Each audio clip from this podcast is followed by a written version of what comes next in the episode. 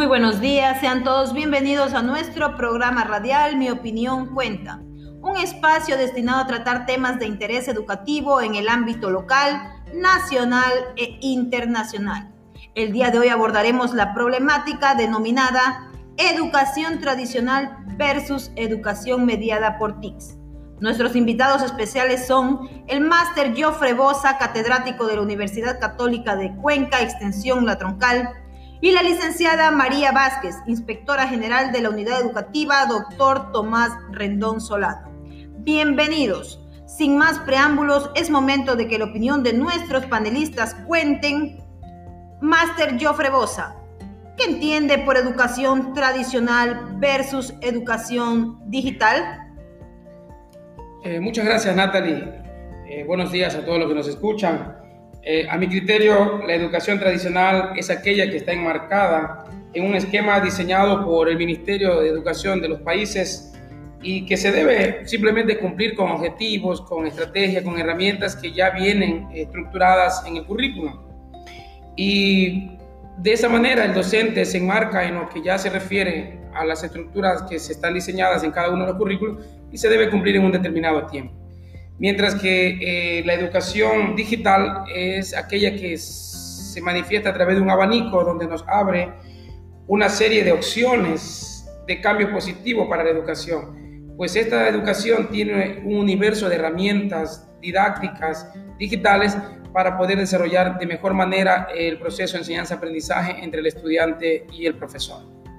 Entonces, mi estimado Joffre, ¿a qué tipo de educación le apuesta en su práctica docente? Eh, pienso que el mundo entero le debe apostar a la educación digital. Eh, la Universidad Católica de Cuenca empezó en un proceso de cambio y uno de los pilares fundamentales es la educación digital porque en ello apunta la interacción del estudiante y hacia el docente y el docente hacia el estudiante, en donde ya no es el docente el eje principal del aprendizaje o de la enseñanza, sino ambos, eh, en este caso el estudiante puede promover el aprendizaje de manera eh, autónoma a través de, los, de las herramientas digitales. Podríamos decir entonces que las herramientas digitales y los TICs están aliados al proceso de enseñanza-aprendizaje. Hoy en día no pueden estar divorciados, son dos aspectos fundamentales que deben estar aliados y sobre todo el docente debe estar relacionado a, estos procesos. Hablando de esto, licenciada María Vázquez, ¿cuál es su postura frente a una educación que exige docentes con competencias digitales? Primeramente, agradecerle, licenciada Natalie, por esta cordial invitación y al compañero Jofre Bosa, catedrático de la Universidad de Cuenca. Respondiendo a su pregunta sobre la educación tradicional, tradicional, mi opinión es la siguiente, es que hoy en día de la manera más, es la manera más adecuada de educar. Así lo hicieron nuestros profesores, nuestros familiares y hoy somos personas obedientes en la cual basados en los valores morales, como no como la juventud actual que en nombre de la tecnología cometen atrocidades eh, se recuerda aquí también una frase muy conocida, que la letra con sangre entra. Entonces, María, ¿usted se considera una defensora del modelo tradicional? Por supuesto, muy considerada a, lo que es la educación tradicional. ¿Cree usted entonces que mejores resultados eh, dará en el proceso de formación académica de los estudiantes si impartimos una educación tradicional?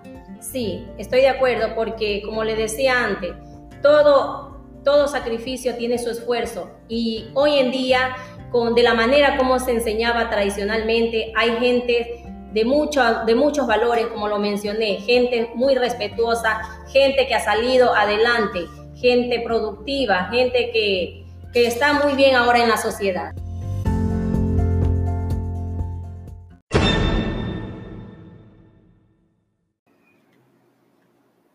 Master Bosa, entonces, ¿de qué manera se pueden implementar estrategias para hacer frente a la brecha digital existente en muchas instituciones y sobre todo la resistencia de muchos compañeros docentes que se resisten al cambio?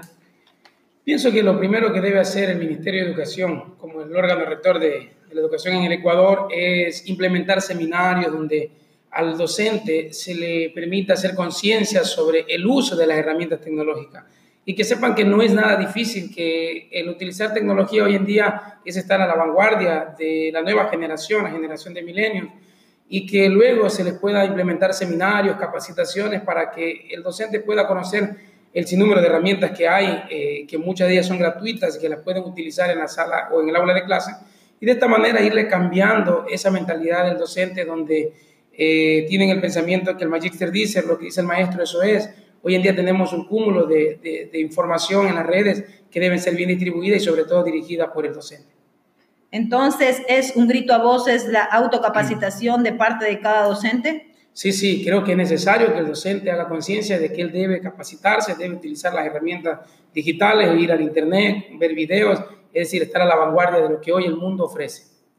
Muy bien, de esta manera damos el agradecimiento muy fraterno a estos valiosos referentes en el campo educativo por su apreciación ante esta problemática ya que su opinión cuenta. Hasta una próxima edición los dejo con un mensaje a la colectividad. Gracias.